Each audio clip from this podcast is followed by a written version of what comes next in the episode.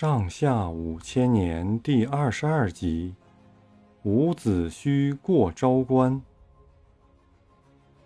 在诸侯大国争夺霸权的斗争中，大国兼并小国，扩张了土地。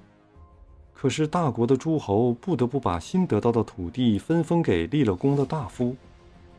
大夫的势力大了起来，他们之间也经常发生斗争。大国国内的矛盾尖锐起来，都想把争夺霸权的战争暂时停止下来。为了这个缘故，宋国的一个大夫项束一再在晋楚两国之间奔走，做调停人。公元前五百四十六年，项束约会晋楚两国和其他几个国家，在宋国举行第二次弭兵会议。弭兵就是停止战争的意思。晋国的大夫和楚国的大夫代表南北两个集团讲了和，定了盟约，规定除齐、秦两个大国外，各小国都要向晋、楚两国同样朝贡。晋、楚两国平分霸权。打这以后五十多年没发生大的战争。到楚庄王的孙子楚平王即位之后，楚国渐渐衰落了。公元前五百二十二年，楚平王要把原来的太子建废掉。这时候，太子建和他的老师伍须正在城父，也就是河南的襄城西镇守。楚平王怕伍须不同意，先把伍须叫来，诬说太子建正在谋反。伍须说什么也不承认，立即被下了监狱。楚平王一面派人去杀太子建。一面又逼着伍须写信给他的两个儿子伍尚和伍子胥，叫他们回来，以便一起除掉。大儿子伍尚回到郢都，也就是湖北的江陵西北，就跟父亲伍须一起被楚平王杀害了。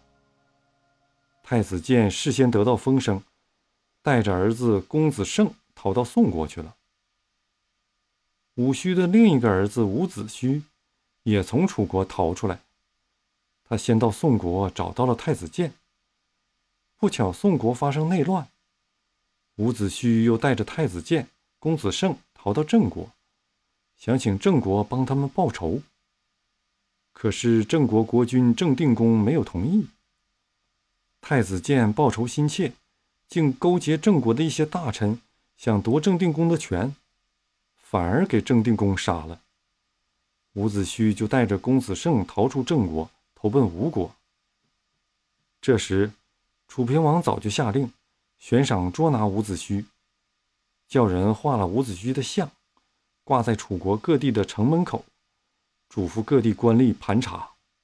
伍子胥带着公子胜逃出郑国后，白天躲藏，晚上逃跑，来到了吴楚两国交界的昭关。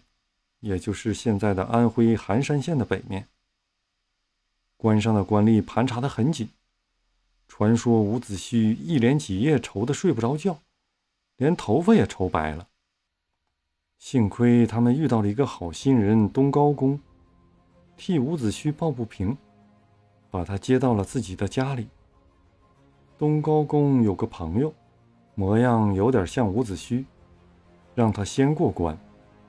守关的逮住了这个假伍子胥，而那个真伍子胥因为头发全白，面貌变了，就被他混出关去。伍子胥出了昭关，害怕后面有追兵，急忙往前跑。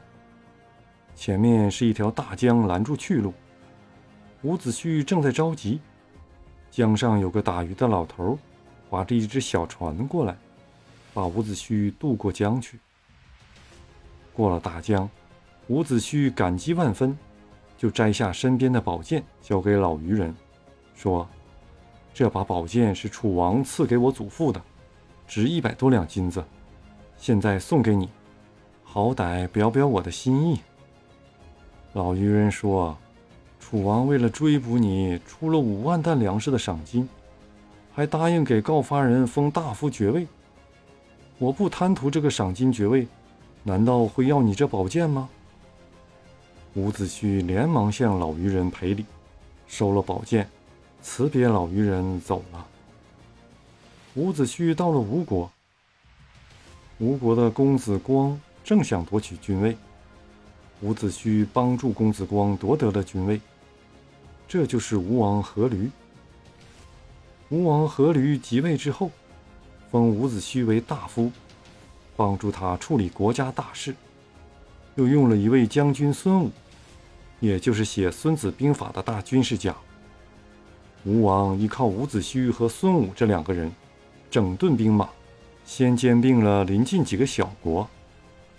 公元前五百零六年，吴王拜孙武为大将。伍子胥为副将，发兵六万向楚国进攻，把楚国的军队打得一败涂地，占领了郢都。那时楚平王已经死去，他的儿子楚昭王也逃走了。